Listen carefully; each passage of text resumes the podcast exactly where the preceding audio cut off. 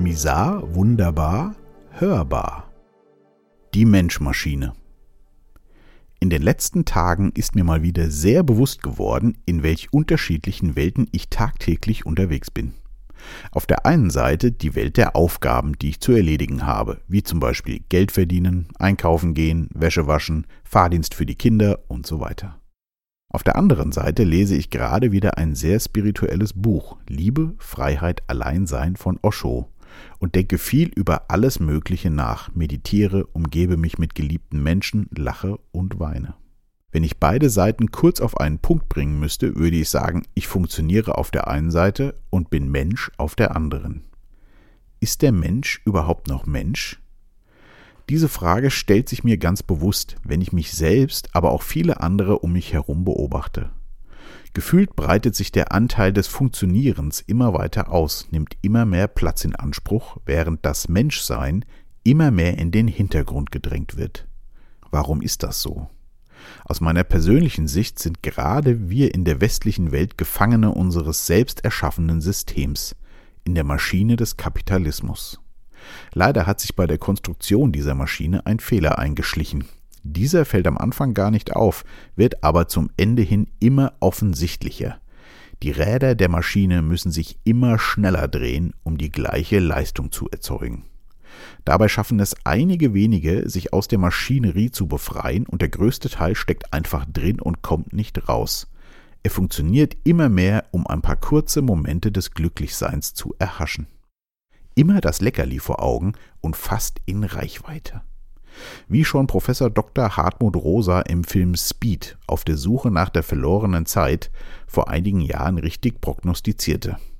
Der Mensch wird immer leistungsfähiger werden müssen, und wenn die Ersten anfangen, sich dafür zu dopen, werden die anderen unweigerlich nachziehen, um nicht zurückzubleiben. Höher, schneller, weiter. Aber wofür? Was bringt uns das, wenn wir die Maschine bis zu unserem Tode füttern? Daniel Sang, CEO der Alibaba Group, hat vor einiger Zeit festgestellt, dass der Mensch immer mehr zur Maschine mutiert. Sollte er aber jemals in die Konkurrenz zur Maschine gehen, wird er verlieren. Meiner Meinung nach kann der Mensch nur bestehen durch seine Kreativität, seine Unberechenbarkeit, seine Spinnerei. Das ist seine Überlegenheit gegenüber der Maschine. Unser aktuelles Leben besteht zu großen Teilen nur noch aus einem Funktionieren, aufrechterhalten durch die andauernd wiederholten Mantras unserer Zeit. Von Anfang an werden wir getrimmt auf die Funktion, durch Schule, Ausbildung, Studium, Arbeit und natürlich durch die Kaste, in der wir uns bewegen. Alle sind dabei. Und wer da nicht mitkommt, der ist ein Fehler im System. Der muss sehen, wo er bleibt. Wenn er brav ist, wird er durch die Maschine der Masse mitgetragen. Aber wehe, man macht nicht mit und stellt das ein oder andere in Frage. Da werden die Funktionierenden aber ganz schnell richtig böse.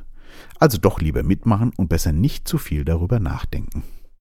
Die Geschichte der Menschheit ist voll von Glaubenssystemen. Aktuell habe ich das Gefühl, dass die frühe Religion der Kirchen immer mehr und mehr durch die Religion der Wissenschaft abgelöst wird. Egal ob Gesundheit oder Klimawandel, um die zwei größten zu nennen, es gibt immer mehr Diktate, um sich zu fügen, um die Freiheit des Menschen zu beschränken. Und nein, ich bin kein Leugner von irgendwas, möchte aber hinterfragen. Meinem Gefühl nach sind wir gerade in der Epoche, die allmächtige Wissenschaft über das Leben zu stellen und das dann als lebenswert zu verkaufen. Übersehen wird meiner Meinung nach, dass die Wissenschaft auch nur ein funktionierendes System ist und mehr und mehr nur noch der Maschine der Wissenschaft und nicht dem Menschen dient. Ich glaube, sie wurde schon vor langer Zeit von den wenigen Profiteuren des Systems gekapert, um die Menschmaschine am Laufen zu halten. Und wenn ich mich gerade so umschaue, wird die Maschine auf eine neue Ebene gehoben.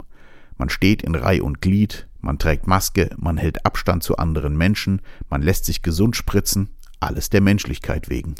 Ich will das gar nicht werten. Ich schaue mir nur die Bilder an, nehme diese zur Kenntnis und fühle, wie es mir damit geht.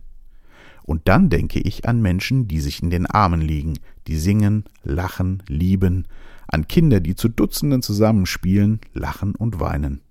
Auch diese Bilder nehme ich zur Kenntnis und fühle, wie es mir damit geht. Das Gefühlte werde ich jetzt nicht aufschreiben, das muss jeder selbst erfahren und sich überlegen, wie viel Mensch und wie viel Maschine er ist und werden will. Als Schlusswort fällt mir spontan ein Nichts ist alternativlos. Bleibt gesund und wach.